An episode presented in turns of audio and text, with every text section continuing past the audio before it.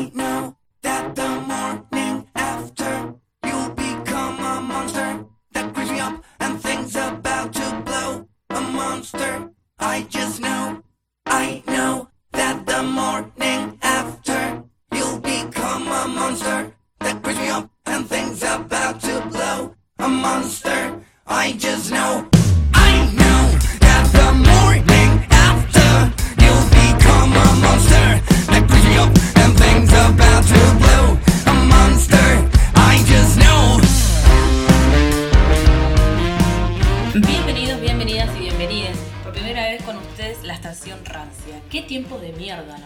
La verdad que un tiempo de mierda este que nos toca vivir como sociedad, como argentinos, bueno, como sociedad mundial también, como papás, como hermano, como primo.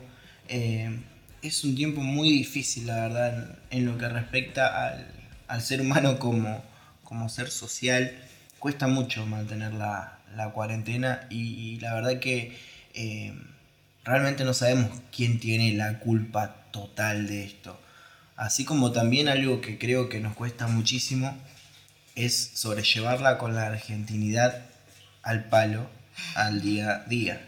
La verdad que es impresionante lo que estoy viendo en cuestiones laborales, en cuestiones económicas, cosas que hacemos para jodernos la vida mutuamente, cosas simples que las llevamos a, hacia el lado de, de volverlo un problema.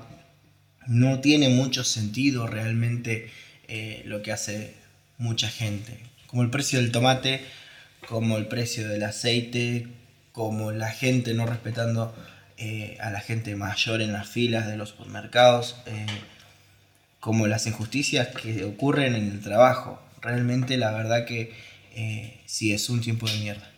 Sí, eh, esto nos como que nos influye, nos jode, nos rompe las pelotas a todos, pero hay algo también que está mostrándose mucho más ahora, es el tema de los femicidios en tiempo de cuarentena. Es algo que sinceramente las cifras han aumentado muchísimo, más en tiempo de cuarentena, yo no me imagino.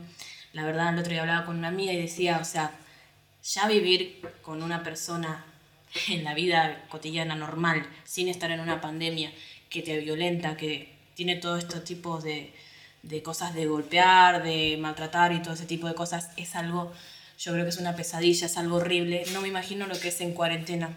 Se han reportado muchísimos casos, por ejemplo en Argentina, de femicidios en cuarentena y, es algo que, que, bueno, lamentablemente ahora no se está mostrando tanto, no se está como abocándose específicamente a ello por el tema de la pandemia y es algo muy doloroso, muy triste, pero también es eso, el tema de, los, de los violadores, de las personas que maltratan, que, que acosan, que hacen todo este tipo de cosas, de enfermedades mentales con las personas que tienen prácticamente cautivas, porque lamentablemente por tiempo de cuarentena no se puede hacer absolutamente nada.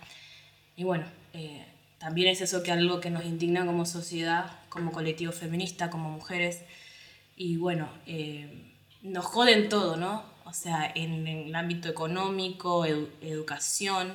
La No, educación también, o sea, la educación también está teniendo un retroceso bastante eh, significativo porque los niños están recibiendo tareas por WhatsApp, están teniendo clases online, entonces todo ese tipo de cosas no es la misma manera que por ahí pueden llegar a recibir la información o entender o aprender como lo tienen en las clases eh, eh, normales, asistiendo al, al aula, asistiendo al colegio. Entonces es un problema bastante jodido en cuanto a muchísimos aspectos, o sea, no es solamente en la salud, sino en, en, todo lo que con respecto a como sociedad, todo lo que hacemos como sociedad. Pero volviendo a lo de los femicidios, eh, la ministra de, Mujer, de Mujeres, Género y Diversidad, es el ministerio que, que abrió este gobierno de nuestro presidente Alberto Fernández, eh, dio detalles acerca del decreto anunciado por el gobierno eh, y también dio detalles sobre lo que sería eh, la delincuencia en Argentina, lo que bajó en la tasa de delito, pero lo que sigue en, una misma línea y en una línea expone- exponencial eh, son los femicidios. Es impresionante que tengamos cerca de un femicidio cada 30 horas en el país. Realmente no hay, no hay eh, una, una explicación eh, justa o nadie tiene una verdad absoluta de, qué es lo que hay detrás de, este eh, odio o esta ola de... La verdad que yo muchas veces me pongo a pensar y no sé qué es lo que, lo que corre por la mente de las personas. No lo entiendo, no, no, hay, no hay forma de, justificar lo que, lo que pasa. En el aislamiento social y obligatorio ocurrieron graves hechos de violencia de género que terminaron con mujeres y hasta niños cruelmente asesinados. En Argentina vamos por 18 casos de violencia que terminó con la muerte de 18 mujeres eh, y son los que recién ahora pueden contar, o sea, todavía no sabemos los que no se encontraron, los que no se pueden denunciar, las personas que todavía siguen sufriendo de ese tipo de cosas. Estamos hablando de de esta situación en cuarentena, es decir, 18 casos eh, dentro de lo que llamamos en cuarentena. La verdad que eh, si uno se pone a, sacar eh, hilos de estas situaciones, también tenemos que pensar, y la verdad que también tenemos que criticar seriamente la función de nuestra policía. La verdad que yo no puedo entender cómo a esta chica que, si no me equivoco, ¿cómo es que se llamaba? Camila, ¿puede ser? Sí esta chica que, bueno, que falleció en, en Moreno. Eh, la verdad que es, es tremendo que la policía se haya pasado semanas buscándola y hayan encontrado el cuerpo a menos de 200 metros de su casa. Eh, ¿Cómo influye lo que sería el patriarcado dentro de las jerarquías eh, en nuestra policía, en nuestras fuerzas, la Fuerza Armada.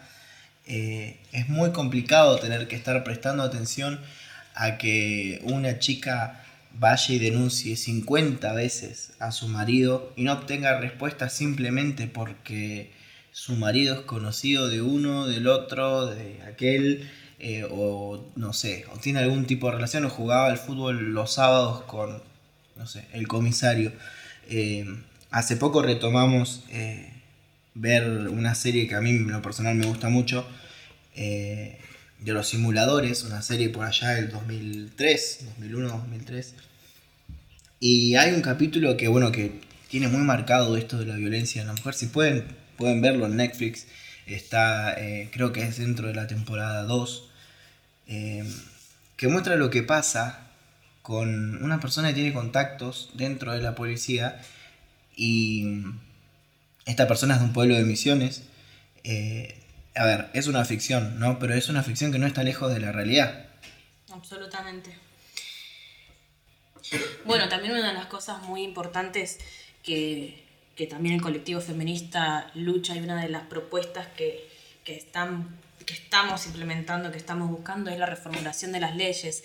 No puede ser que nosotros estemos a esta altura del, del año en siglo XXI, con todos los cambios que por suerte ya hemos logrado como colectivo, de que tengamos que esperar a tener miles y miles de denuncias, se pone la perimetral que no se respeta, que no sirve para absolutamente nada. Después está la, la prisión preventiva, la, el arresto domiciliario, en todo este tipo de cuestiones que lamentablemente se siguen tomando estas medidas y ya tenemos casos y ejemplos suficientes como para darnos cuenta de que esto no sirve para nada, de que tiene que volver a reverse las leyes, a tratar de cambiar eh, a partir de esa base de las leyes, porque lamentablemente la mujer más que denunciar, más que tratar de buscar ayuda en alguna, en alguna amiga, en algún colectivo, en algún lado, eh, no, no, no tenemos el acompañamiento que deberíamos tener de la policía. Eh, eso que dicen que la policía te protege, que la policía está para cuidarte, no, lamentablemente no está. Más en, las mujeres es algo que más se ve también, igual en la violencia de, de los niños también es algo también muy complicado, muy complejo. Las personas que hacen hechos tan aberrantes con los niños que, a veces se viralizan los videos. Sí, sí, hace poco salió un video en Brasil, estamos hablando lejos de Argentina, pero no por estar lejos estamos exceptuados de este tipo de cosas. Eh, un video en Brasil donde una mujer lo era una niña, no sé, tenía 5 o 6 años, y la ataba con un cable y le pegaba con un cable y la nena no sabía cómo taparse la cara. Es realmente eh, muy fuerte ver estos videos porque eh, creo que uno como papá, bueno, yo, yo soy papá de una nena de, de un añito y, y la verdad que es como que no, no, no, no ves cómo una persona puede llegar a, a- a hacer a eso, cometer algo ¿no? A así, unos hechos tan aberrantes, tan... Ahora, pero se basa en la violencia con la cual estamos cargados todos los días, porque eh, así como uno lo podemos ver del lado de los femicidios, hace poquito podemos hablar de este chico, Fernando, eh, pero es algo que llegó a la cuarentena y realmente, ¿quién volvió a hablar de los rugbyers? ¿Quién volvió a hablar de ese, de ese, de esa actitud de patotero, de esa actitud? Porque a mí me pasó, todo el mundo lo, lo, lo puede decir y creo que fue tendencia en, Twitter mucho tiempo, que los rugbyers eh, crecen con un- una violencia adentro eh, inexplicable. Quizás desde lo que sería el juego, no podemos, a ver, yo no puedo decirte que son todos iguales, que los rugbyers son todos iguales, pero quizás si lo vemos en, en la formación de los chicos, ¿qué, cuán arraigado está al patriarcado, al si vos no, si vos no, no le pegás fuerte, sos un marica, si no vas fuerte en la pelota sos esto, si no... o cómo miden la fuerza, quién tiene más fuerza, quién es mejor. Justamente ayer se hicieron tres meses de- del fallecimiento de Fernando en Villa Gesell y bueno, la familia sigue pidiendo justicia, que la cuarentena no, no nos haga olvidar de las caras de los rugbyers y del caso, porque obviamente no es un caso que se ha cerrado. Y, y bueno, hicieron un video donde están los padres hablando y, y contando todo lo que, lo que querían para su hijo Fernando y es algo horrible, es como algo que te... como que 10 personas vengan y te rebaten a tu hijo así porque sí y, y así se fueron con sus sueños, se fue con, con todo lo que él tenía en mente, así como la familia también. Y, y nada, la verdad que es muy triste el video, yo lo vi y me puse muy mal. Pero bueno, justamente ayer eh, estaban compartiendo eso de que, de que esta cuarentena no nos haga olvidar de- del caso. Volviendo un poco a lo que sería lo que nos toca vivir hoy, por decirlo de una manera, porque no, no, no queremos que estas cosas sigan eh, quedando en el aire, realmente eh, me pasa de prender el televisor y, y sinceramente te pasan, creo que el único que te pasa cuestiones de femicidios hoy es Mauro Zeta, pero porque es un chabón que está metido con la causa. eh, Cortar por lo sano también. Exactamente, pero Si son, pro- son, son programas que están eh, metidos con la causa, o sea que están comprometidos ellos mismos a, a tratar de aportar algo, porque Luchar y militar también a través de los medios, o sea, es que realmente es algo que bueno que como país no, no, no lo podemos dejar eh, pasar y, y bueno, eh, esperemos no tener que volver a tocar estos temas tan seguido en este programa, pero eh, realmente Es la realidad, es la vivimos. realidad que vivimos, conjuntamente con esta pandemia que nos está volviendo locos, por decirlo de una manera, de estar encerrados, eh, sacarnos nuestra parte de ser social, eh, hasta inclusive con nuestros más cercanos, ¿no? por ahí más chota la...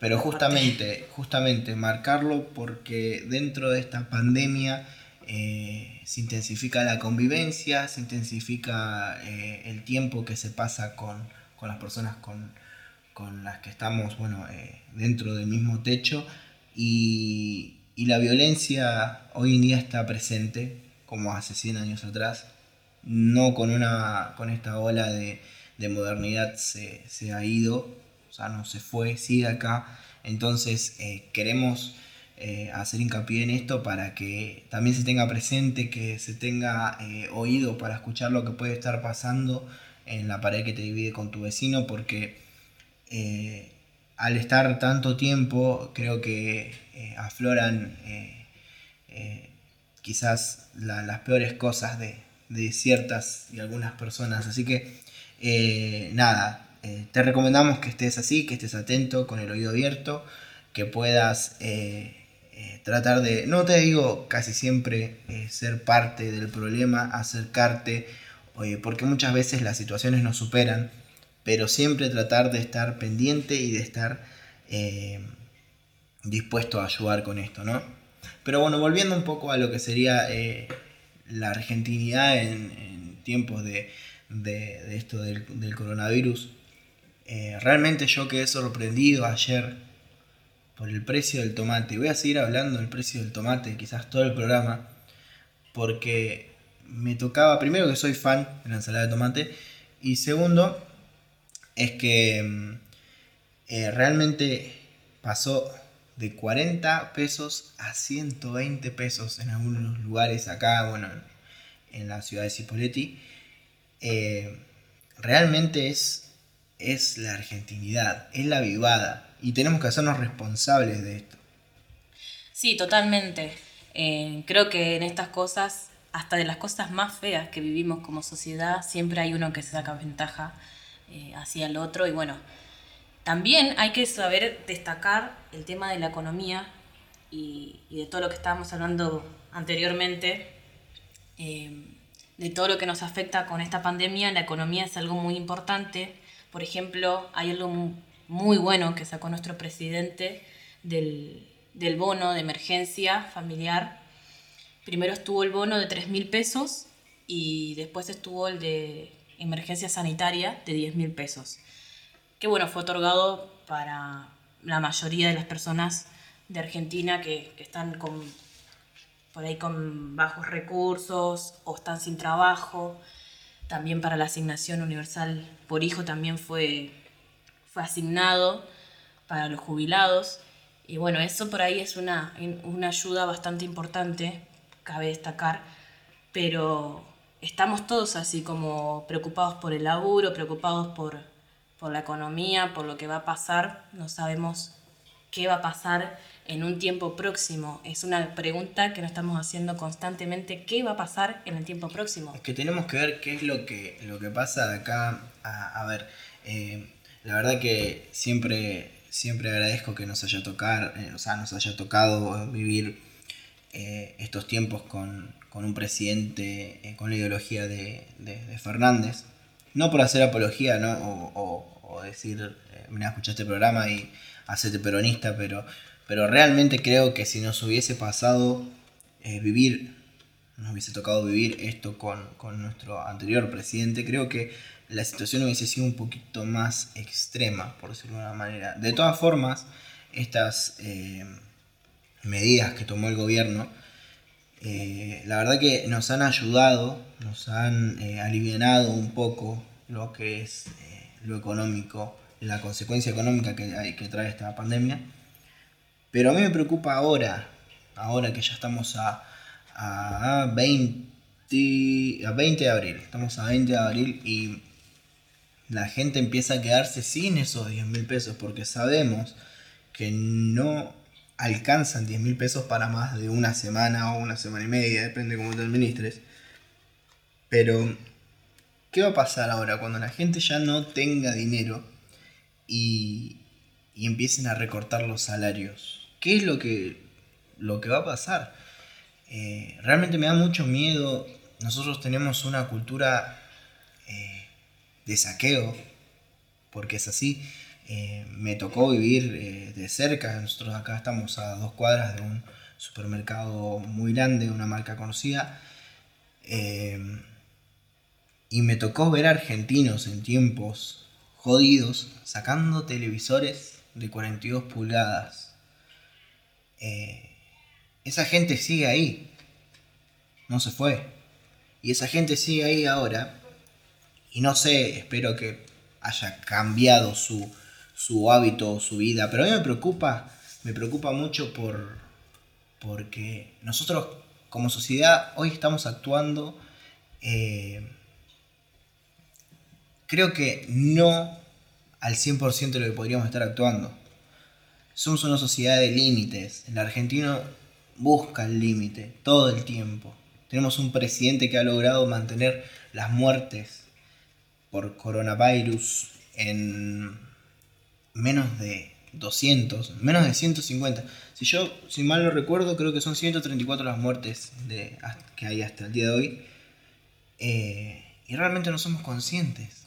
hay gente que está pidiendo que se corte la cuarentena, hay gente que quiere salir a correr, pero escúchame. Incluso leí una noticia de que la cuarentena se va a extender por semanas, aparentemente, y uh, la gente está explotando, enojada, todavía no se decretó y ya están enojados de que no, mm, o sea, vamos a continuar con la cuarentena, esta medida preventiva. Y, y bueno, ahí se ve tal cual como decís vos. El otro día leía eh, acá en, en Instagram unas preguntas que le hacían a los de la municipalidad de, de acá de nuestra ciudad, Cipolletti, y le preguntaban cuándo se podía salir a correr, como decías vos, eh, si podían salir, o sea, el permiso que te dan por 24 horas, si era para salir a pasear o para hacer algunas cosas así como necesarias. Entonces, estupideces, porque a mí yo no, no, no entiendo cómo las personas pueden llegar a pensar esas cosas eh, estando en la situación que estamos. La verdad que no, no, no, me entra en la cabeza. Aparte, mira, a vos, gordo cheto del barrio más careta de tu city, eh, si no saliste a correr cuando podías, no rompas las bolas horas para salir a correr. Porque no, no tiene sentido realmente preocuparnos por una boludez de ese calibre eh, cuando, cuando está en juego la vida de, de tu papá, de tu mamá, de tu abuelo, tu abuela, tu tío. Eh, no, no, sabemos qué es lo que va a pasar y nosotros realmente no queremos dar una, una mirada eh, triste o una mirada eh, depresiva o mala de lo que está ocurriendo porque por otro lado creo que, que como digo, no estamos dando el 100% como argentinos para poder eh, salir bien del todo de esto, pero realmente para, para dejarte a vos, para dejarte a vos un, pensamiento, quizás vos no tenés ninguna de estas actitudes, quizás tenés algunas y no te habías dado cuenta, eh, pero realmente tenemos que tomarnos un segundo, un parate y pensar en, en lo que estamos haciendo como, como ciudadanos, ¿no? Eh, ¿Qué es lo que nos va a pasar en un tiempo próximo?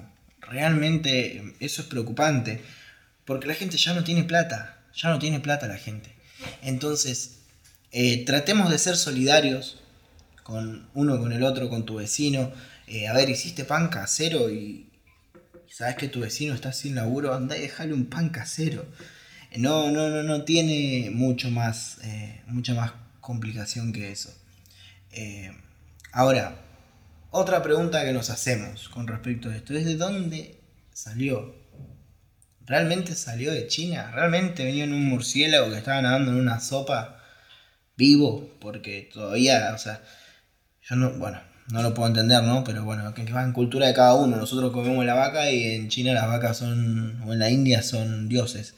Eh, pero sí, se comen a los animales vivos, vivos, en una sopa. Un murciélago nadando en una sopa. Eh, yo realmente no me creo que haya salido de, de un murciélago nadando en una sopa. Sí, tal cual hay una teoría que dice que el coronavirus fue creado en un laboratorio chino y que el paciente cero laburaba ahí. Eh, o sea, la persona, la primera persona que contrajo el virus que trabajaba en ese, en ese laboratorio. Se dice que fue un arma medicinal, se dicen un montón de cosas. Se piensa también que es para la reducción de población en China. Eh, hay un montón de pensamientos y hipótesis que se pueden dar acerca de este virus, pero lo que sostiene el gobierno chino es que, bueno, se contrajo ese virus a través de ese murciélago que se sirvió en esa sopa y, y bueno, nada, como ellos comen una cantidad de animales vivos, eh, lo dan por ese lado de que se contagió una persona comiendo un murciélago en una sopa que estaba vivo y bueno, tenía ese virus. Pero bueno, hay muchas hipótesis, hay muchos pensamientos, hay muchas ideologías sobre esto y, y yo no creo que sea precisamente por ese murciélago mágico que estaba en, en la sopa. No, sí, así también tenemos teorías que nos están diciendo que el virus fue creado, que es un arma biológica, que es... Eh, la verdad es que si fue así, como, como se dice, creo que eh, va a haber que tomar medidas contra ese país. Eh, Yo sinceramente no creo que China haya hecho un arma biológica, pero analizando el espectro de las, de las consecuencias, estamos hablando de un país, creo que vos tenías los, los datos de China, un país que tiene billones, billones de personas viviendo en él, eh, y es un país en el cual los muertos no superan los 5.000, si no, si no me equivoco, ahora, ahora se está fijando bien eso. Pero realmente eh, es muy, muy extraño que si acá tenemos, mira, es un país que tiene 1.393 millones de habitantes y tuvieron menos de 5.000 muertos. Entonces, a mí me da que pensar eh, a que esto haya sido previamente eh, conocido. Estamos hablando de que esto es algo que despierta en enero fines de enero a nivel mundial. Y yo creo que esto viene de antes. Yo creo que China detectó el virus antes, eso sí, que quiso controlarlo y se le fue de las manos. Porque bueno, estábamos en una fecha realmente complicada para China. Eh, Wuhan es una ciudad que es como un, un centro de transbordo, por decirlo de una manera, porque es una ciudad que está en la mitad de China justo en la mitad de China. Y si vos querés ir del norte para el sur, tenés que pasar por Wuhan. Si querés ir del oeste al este, tenés que pasar por Wuhan. Donde quieras ir, las rutas pasan por Wuhan. Entonces, em, realmente si fue un arma biológica, fue un arma biológica, estamos complicados. ¿Hasta qué punto llega el ser humano o la ambición del ser humano para crear algo como esto? Algo que esté matando gente, pero a, a mansalva, es una locura.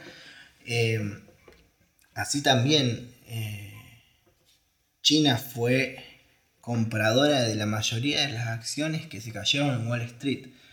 No quiero dar tampoco porque como, como decimos, eh, nosotros queremos hacer un programa en el cual ustedes escuchen y de ahí saquen sus propias conclusiones. Yo no quiero que usted me escuche a mí y termine pensando como yo. Ahora,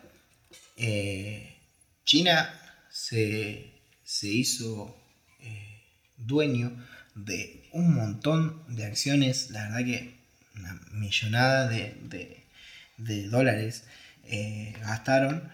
Y, y hoy en día, bueno, si uno se pone a pensar, hace rato que viene Estados Unidos y China compitiendo en una guerra económica, Trump lo había anunciado antes de la pandemia, eh, y nosotros tenemos que ser conscientes de eso, de que hay algo económico, hay acá una bronca entre dos países que son potencias, eh, y esto puede haber sido algo que se les haya ido de las manos. Sinceramente puede haber sido algo que se les haya ido de las manos. Bueno, justamente que estabas hablando del presidente Donald Trump, el domingo dijo que quiere enviar un grupo de expertos a China para investigar cómo surgió el brote del coronavirus y aseguró que mantiene conversaciones constantes con el país asiático.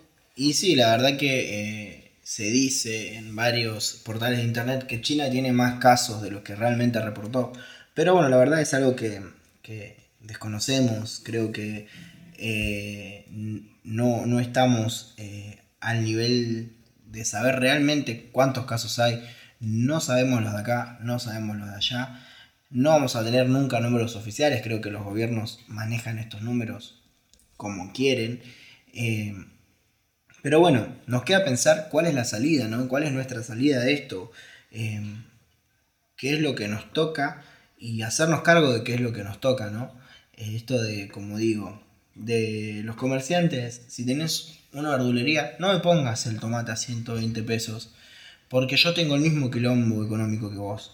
No es que tengo eh, más plata porque no sé por qué. Soy ingeniero, soy arquitecto, soy contador.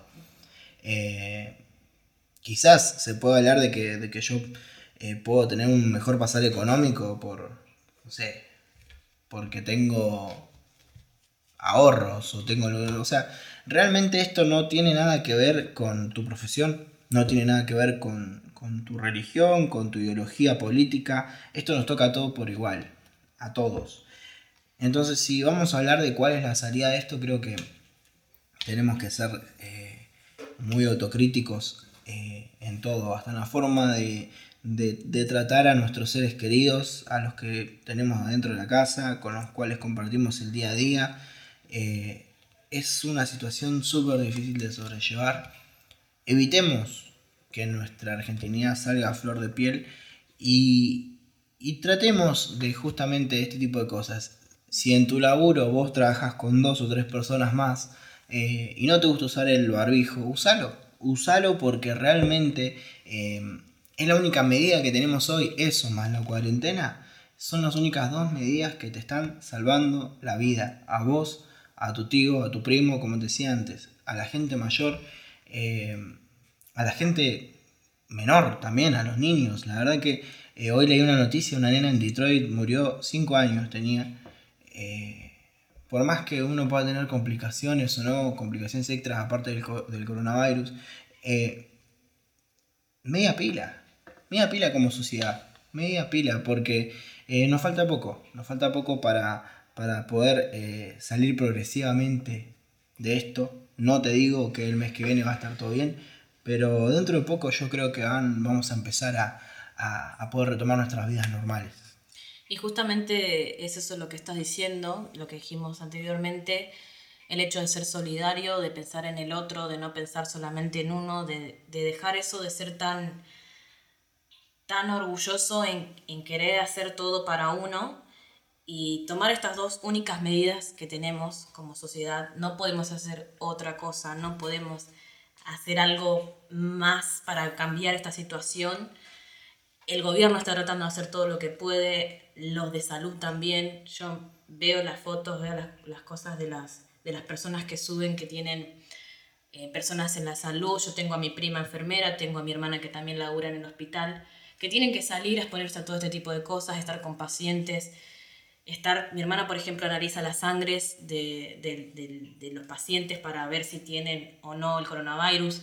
Es algo que es muy complicado y muy complejo para las personas que tienen que sí o sí laburar de eso, que tienen que exponerse a ese tipo de cosas, que no les queda otra. Entonces nosotros que tenemos la posibilidad, por así decirlo, de estar en nuestras casas, quedarnos, resguardarnos, cuidarnos y hacer solamente estas dos cosas que nos piden de cuidarnos en cuanto al barbijo, las medidas de desinfección y también la cuarentena, hagámoslo. O sea, pensemos en todos, pensemos en el resto, porque si uno va a empezar a pensar en, solamente en uno o las ganas que tiene uno de salir a correr o de romper la cuarentena para ir a, no, ver a ver, ir a ver a ver. Si tiene ganas de salir a correr o romper la cuarentena para ir a ver al chongo, a la novia, al amante, a quien sea, es una manera muy pelotuda de pensar para mi punto de vista, porque no estás pensando ni siquiera en tu familia, ni en vos, ni en la otra persona a quien vas a ir a ver. Entonces esto es una cadena, es una cadena que como estamos hablando, justamente estamos en esta campaña de, de esto salimos todos juntos, es con el aporte de todos, con la ayuda de todos, con la solidaridad. Entonces es con la empatía, es con eso de, de pensar en el otro.